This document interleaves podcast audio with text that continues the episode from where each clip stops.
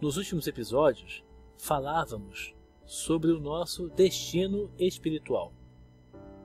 É importante falarmos também da intimidade com Deus. Nós realmente possuímos a vida de Deus juntamente com Cristo, por Cristo, em Cristo. Ainda que seja de uma maneira limitada, como corresponde a nós, criaturas. Essa participação na vida de Deus, através de Cristo, nos impele a viver a vida de Deus, a realizá-la, imitá-la. Porque na verdade nós só podemos possuir a vida de Deus na medida em que vivermos essa vida e realizarmos essa vida em nós. Essa é a razão pela qual nós só conseguimos alcançar a participação na vida divina quando o nosso espírito está intimamente unido a Deus. Um espírito se une a outro através da realização em comum dos seus atos vitais, numa espécie de sinergia. E esse princípio que eu estou agora dizendo, né, da, da união de espíritos através da realização em comum de atos vitais, numa espécie de sinergia, esse princípio abre para nós novos horizontes em relação à grandeza da nossa vocação. Porque na participação da vida divina está em jogo nada menos do que assimilar conscientemente o saber e o pensar divinos, o querer de, de Deus, o seu amor, e assim realizar e viver a vida de Deus em nós. É o que acontece quando nos unimos à ação de Deus, que vive na nossa alma, na medida da nossa capacidade humana de simples criaturas. Quando nos unimos à ação de Deus, em total subordinação a Deus, em completa e livre dependência da Sua vontade, então sim estamos vivendo a vida de Deus.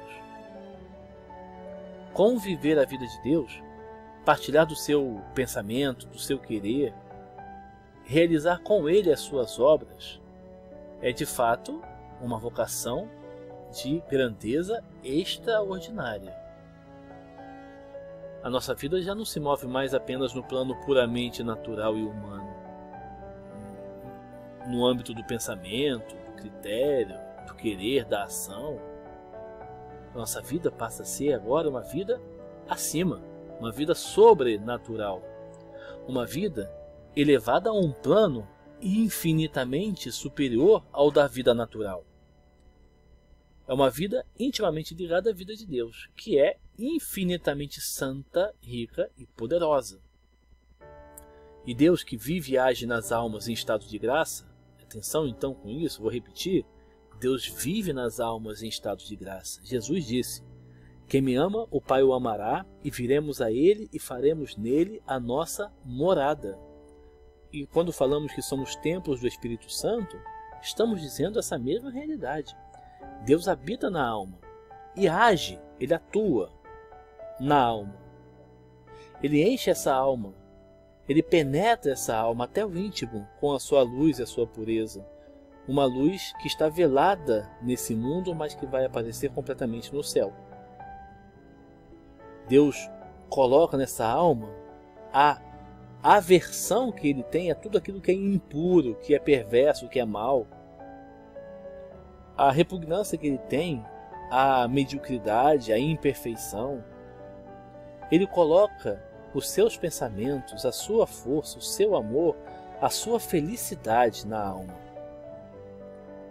E é assim que a alma se torna deiforme. Não só na substância dela, na essência dela, mas também nos sentidos, nas aspirações, no fazer, no querer, nos sentimentos, no juízo.